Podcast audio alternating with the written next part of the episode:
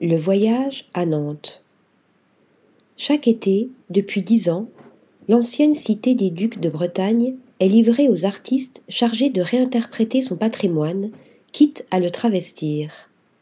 Pour cette nouvelle édition du Voyage à Nantes, Hélène Delprat déploie son petit théâtre d'ombre aux allures de danse macabre sur la place de l'église envahie de silhouettes noires évoquant quelques fabliaux médiévales, tandis que Pascal Convert investit le cimetière Miséricorde avec une harde de cervidés taillée dans des dalles tombales de verre, et en un très poétique et onirique memento mori.